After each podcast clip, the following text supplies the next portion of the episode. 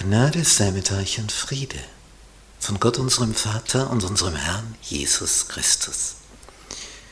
Wir studieren das Thema, wie legen wir die Bibel aus? Lektion 8. Schöpfung. Das erste Buch Mose als Grundlage. Teil 1. Mittwoch. Schöpfung und Ehe. Zwei Geschenke sind es, die uns Gott aus der Schöpfung mitgegeben hat. Das eine, gleich zu Beginn, ein Urlaubstag, ein Ruhetag, wo du frei hast, wo du dich dem Gedenken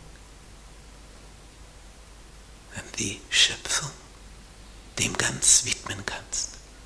Du kannst in die Natur gehen und dann einfach genießen. Du musst nicht daran denken, jetzt muss ich pflügen und ackern und ecken und säen und Unkraut jäten und ernten, damit ich überlebe.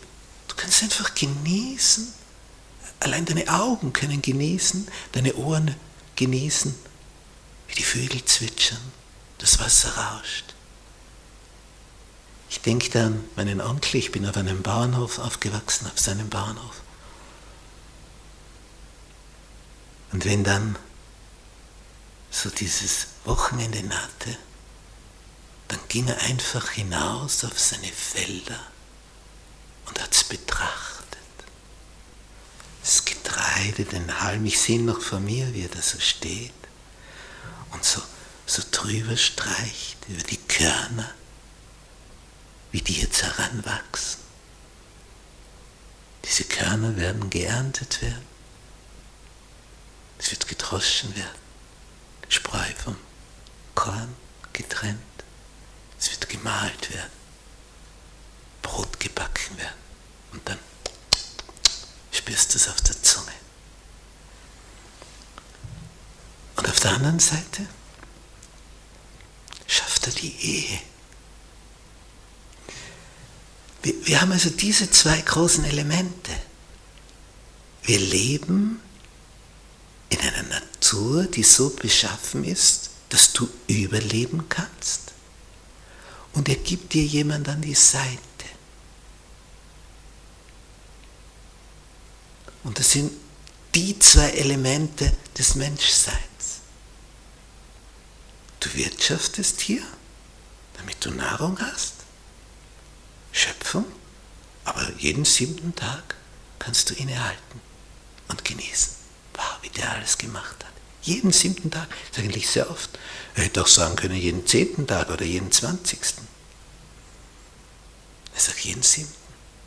Und auf der anderen Seite hast du da jetzt jemanden, mit dem du kommunizieren kannst, mit dem du dich austauschen kannst.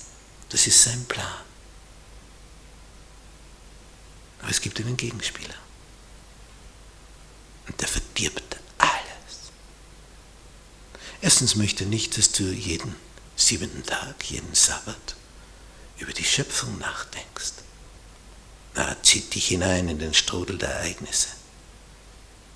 Brauchst Zerstreuung, heißt es am Wochenende. Ja, und dann kommen die zerstreuten Leute heraus. Wir brauchen nicht Zerstreuung. Wir brauchen Sammlung. Nimm eine Lupe. Da kannst du mit Glas eine Zerstreuungslinse konstruieren oder eine Sammellinse. Deine Lupe ist eine Sammellinse. Wenn du die Sonnenstrahlen konzentrierst auf einen Punkt, den Brennpunkt, und das auf ein Stück Holz richtest, es beginnt zu rauchen und zu brennen.